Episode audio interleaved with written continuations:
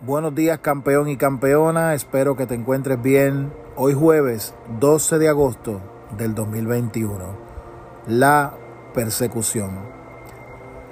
La iglesia del primer siglo se enfrentó a los romanos donde fueron ridiculizados, martirizados, oprimidos y puestos hasta en los coliseos romanos para ser devorados por los leones. La iglesia del primer siglo comenzando con nuestro amado Mesías y Maestro de Galilea, Yeshua de Nazaret, Jesús de Nazaret, tu Señor, mi Señor. Él fue el modelo a seguir. Arrancaron sus barbas y fue desechado y despreciado entre los hombres, varón de dolores, experimentado en quebranto. Isaías dice que no se vio en él hermosura, y los libros de los profetas aseguraron que vendría uno que sería humillado por los hombres para salvar la humanidad. Hoy tú y yo tenemos ese modelo a seguir. Y nos sorprende no solamente en los apóstoles del pasado, sino en la iglesia presente. La persecución nos sorprende cómo muchos son ridiculizados y martirizados en este tiempo y nos quejamos pensando que la persecución es una simple campaña de ateos que van a manifestarse con el dedo para ridiculizar la cristiandad en esta semana. Comenzando desde hoy, un grupo de ateos en los Estados Unidos se le ocurre la descarada y despiadada idea que ofenden a Dios porque le sacan el dedo al cielo para ridiculizar el cristianismo. ¿Sabes algo? No nos debe sorprender que aunque ese es el comienzo de una persecución contra los cristianos de acá, de Occidente, la realidad es que nuestros hermanos cristianos están siendo ridiculizados y maltratados en el mundo, quemando sus iglesias, en el Medio Oriente y en el Asia. Han quemado las iglesias, han quemado sus casas y están decapitando a todo aquel que profesa perseguir la fe cristiana. Nosotros en Estados Unidos hemos recibido terremotos, inundaciones. América Latina se está estremeciendo con grandes terremotos, donde Dios está permitiendo que los sistemas económicos se estremezcan en el mundo. Y nosotros estamos mirando desde lejos, desde una óptica de imposibilidad, pensando que los escritos sagrados no se han de cumplir con la iglesia del siglo XXI. Pues mis amados, yo no soy un superhéroe en la fe. Tengo muchos errores y debilidades. También he fallado. También he descuidado en ocasiones mi tiempo de espiritual y tiempo de oración. Pero aunque yo me dilate en el tiempo, Dios no retarda sus promesas o no tarda sus promesas como muchos la han tenido por tandanza. ¿Cuál es el consejo en la mañana de hoy? Unificar la iglesia. Que cada uno no importa la congregación que asista, somos lavados con la sangre del mismo Cordero. Hemos sido transformados y llamados a vivir una vida persiguiendo la justicia, la paz, el afecto los unos con los otros, donde el mundo pueda haber esperanza. Pero si la sal se desvaneciere, si ya no tenemos sazón para aliviar la sequedad y los y lo, y lo insípido que se encuentra el mundo, de la misma manera así nosotros estaremos muy pronto pisados por los hombres y desechados por los hombres. La Biblia presenta muchos pasajes donde dice que los creyentes en Cristo sufrirán aflicción. No nos debe sorprender la persecución. Debemos hacer la nuestra y debemos presentarla como un regocijo, como un privilegio, no vernos de una manera menospreciados, minimizados, sino sentirnos grandes, que el mundo hoy, aquellos que no creen, están mirando alrededor buscando dónde encontrar un creyente para quizás perseguirlo o quizás buscar esperanza. En este mundo enfrentarán aflicciones, pero anímense yo he vencido al mundo. Juan 16, 33. Timoteo dice que muchos serán los sufrimientos como buen soldado de Cristo Jesús. Filipenses anuncia que a ustedes se les ha concedido no solo creer en Jesús, sino también sufrir por Él. Corintios, el apóstol Pablo dice que así como participamos de los abundantes sufrimientos de Cristo, así también por medio de Él tenemos y tendremos abundante consuelo. Romanos capítulo 8 dice que nada se compararán los sufrimientos actuales con la gloria que habrá de revelarse en nosotros. Primera de Pedro 4:14 dice, dichosos ustedes si los, si los insultan por causa del nombre de Cristo, porque el glorioso Espíritu de Dios reposa sobre ustedes. Romanos 5:3 dice, nos regocijamos en nuestro sufrimiento porque sabemos que el sufrimiento produce paciencia y la perseverancia entereza de carácter y la interesa de carácter produce esperanza. El apóstol Santiago, inspirado en el Espíritu, dice, considérense dichosos cuando tengan que enfrentar con diversas pruebas, pues ya saben que la prueba de su fe produce constancia. Nada te va a detener a llegar a la presencia de Dios. El salmista inspirado en el Salmo 22 dice la cita, no desprecia, el Señor no desprecia, ni tiene en poco el sufrimiento del pobre, no esconde de él su rostro, sino que escucha cuando éste clama. Pablo a los Corintios le dice, me regocijo en las debilidades, en los insultos, en las privaciones, en las persecuciones, en las dificultades que sufro por Cristo, porque cuando soy débil, estoy entonces fuerte. Muchas son las angustias del justo, dice el salmista, pero el Señor me librará de todas ellas. Dichoso el que resiste la tentación, porque al salir aprobado recibirá la corona de la vida que Dios le ha prometido a quienes le aman, citó Santiago. Efesios dice que nuestra lucha no es contra seres humanos, sino contra poderes, contra autoridades, contra potestades que dominan este mundo de tinieblas y contra fuerzas espirituales malignas que están en las regiones de los aires.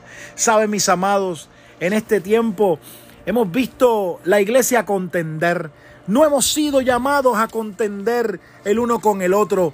Hemos sido llamados a amarnos, a buscarnos, a clamar los unos por los otros.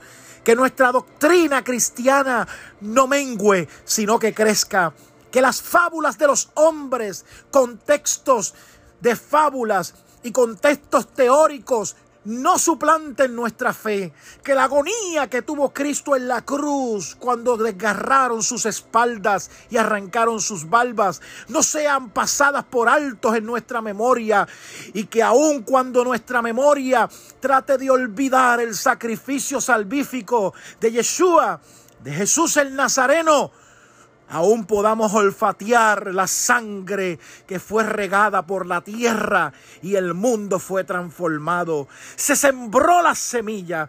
La sangre emergió en las fibras más ínfimas de la tierra y ahí llegó al tuétano de esta misma tierra del mundo y nació una iglesia viviente, una iglesia que ha sido puesta con poder y autoridad, no para poner teorías, no para dividirnos, sino para amarnos. Oh. Hoy me levanto con ese mismo empeño de fe creyendo que seremos más unidos que nunca, que seremos más transformados, que mientras nuestra mente se unifica, tendón con tendón, hueso con hueso, y se busca el cuerpo el uno con el otro, entonces seremos más fuertes y nuestras conciencias estarán dispuestas a entender que la persecución es parte de nuestra redención y nuestra transformación. No tengas miedo, levanta la bandera de la fe y que Cristo sea no solo el redentor del mundo, sino el redentor de tu casa y que puedas ver con una conciencia limpia y pura que vale la pena ser seguidor de Cristo. Que nuestras aflicciones presentes no sean las que sustituyan y nos impidan ver la gloria que se ha de manifestar. Que Dios te bendiga. Buenos días campeón y campeona, espero que te encuentres bien. Hoy jueves 12 de agosto del 2021. La persecución. La iglesia del primer siglo se enfrentó a los romanos donde fueron ridiculizados, martirizados, oprimidos y puestos hasta en los coliseos romanos para ser devorados por los leones. La iglesia del primer siglo, comenzando con nuestro amado Mesías y Maestro de Galilea, Yeshua de Nazaret, Jesús de Nazaret, tu Señor, mi Señor, Él fue el modelo a seguir. Arrancaron sus barbas y fue desechado y despreciado entre los hombres, varón de dolores, experimentado en quebranto. Isaías dice que no se vio en él hermosura, y los libros de los profetas aseguraron que vendría uno que sería humillado por los hombres para salvar la humanidad. Hoy tú y yo tenemos ese modelo a seguir. Y nos sorprende no solamente en los apóstoles del pasado, sino en la iglesia presente. La persecución nos sorprende como muchos son ridiculizados y martirizados en este tiempo y nos quejamos pensando que la persecución es una simple campaña de ateos que van a manifestarse con el dedo para ridiculizar la cristiandad en esta semana.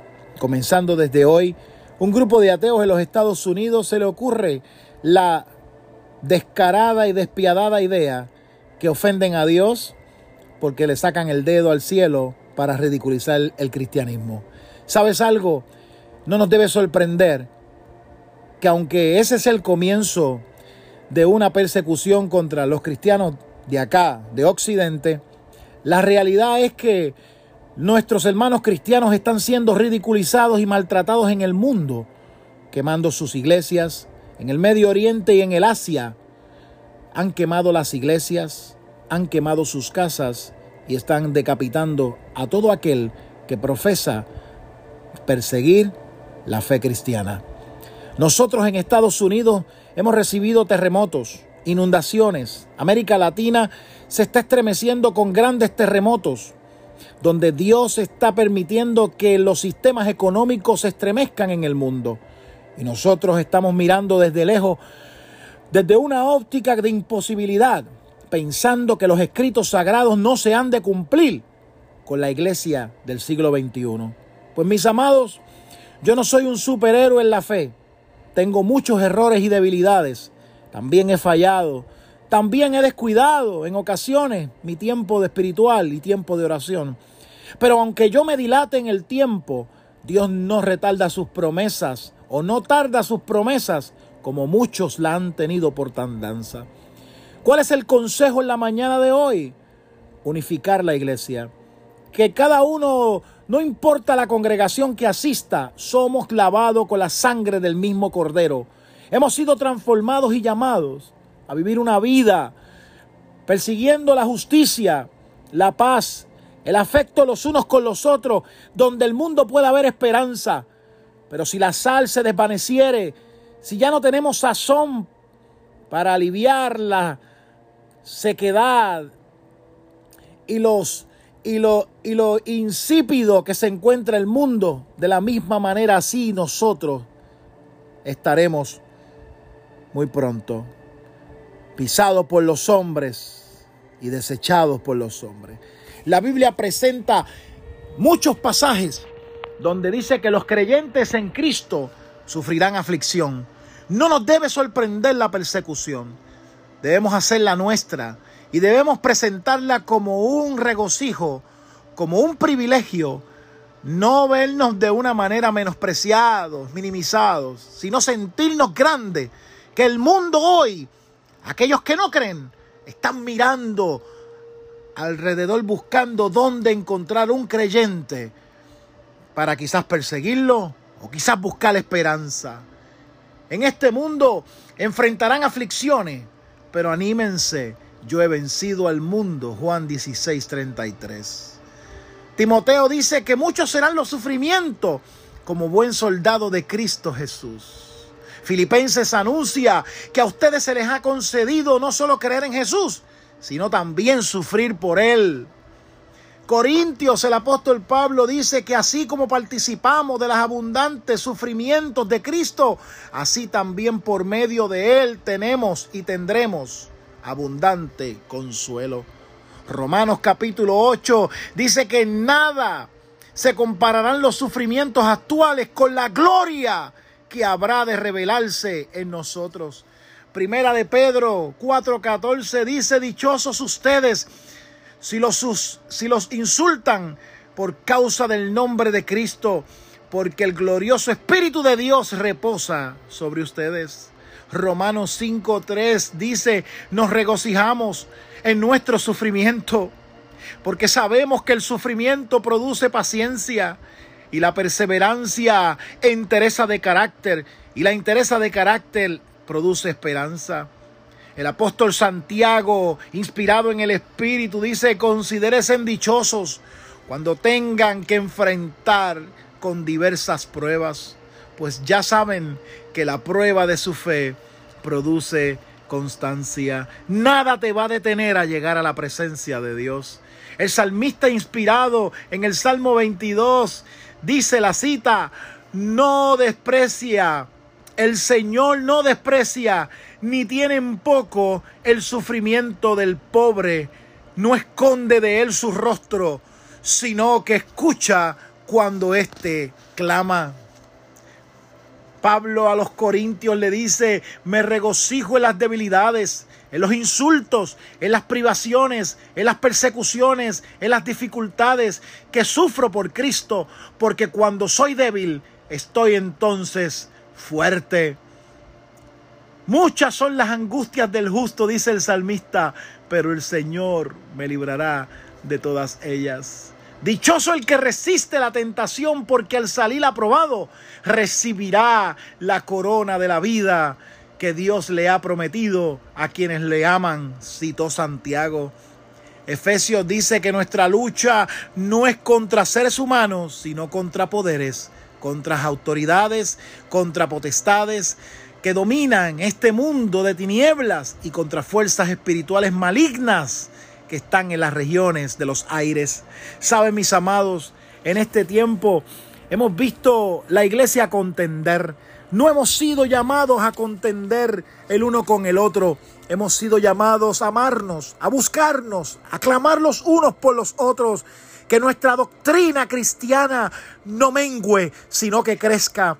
Que las fábulas de los hombres, contextos de fábulas y contextos teóricos no suplanten nuestra fe, que la agonía que tuvo Cristo en la cruz cuando desgarraron sus espaldas y arrancaron sus barbas no sean pasadas por altos en nuestra memoria y que aun cuando nuestra memoria trate de olvidar el sacrificio salvífico de Yeshua, de Jesús el Nazareno, aún podamos olfatear la sangre que fue regada por la tierra y el mundo fue transformado. Se sembró la semilla. La sangre emergió en las fibras más ínfimas de la tierra y ahí llegó al tuétano de esta misma tierra del mundo y nació una iglesia viviente, una iglesia que ha sido puesta con poder y autoridad, no para poner teorías, no para dividirnos, sino para amarnos. Oh. Hoy me levanto con ese mismo empeño de fe creyendo que seremos más unidos que nunca, que seremos más transformados, que mientras nuestra mente se unifica, tendón con tendón, hueso con hueso, y se busca el cuerpo el uno con el otro, entonces seremos más fuertes y nuestras conciencias estarán dispuestas a entender que la persecución es parte de nuestra redención y nuestra transformación. No tengas miedo, levanta la bandera de la fe y que Cristo sea no solo el redentor del mundo, sino el redentor de tu casa y que puedas ver con una conciencia limpia y pura que vale la pena ser seguidor de Cristo.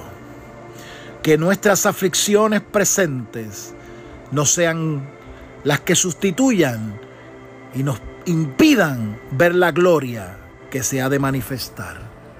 Que Dios te bendiga.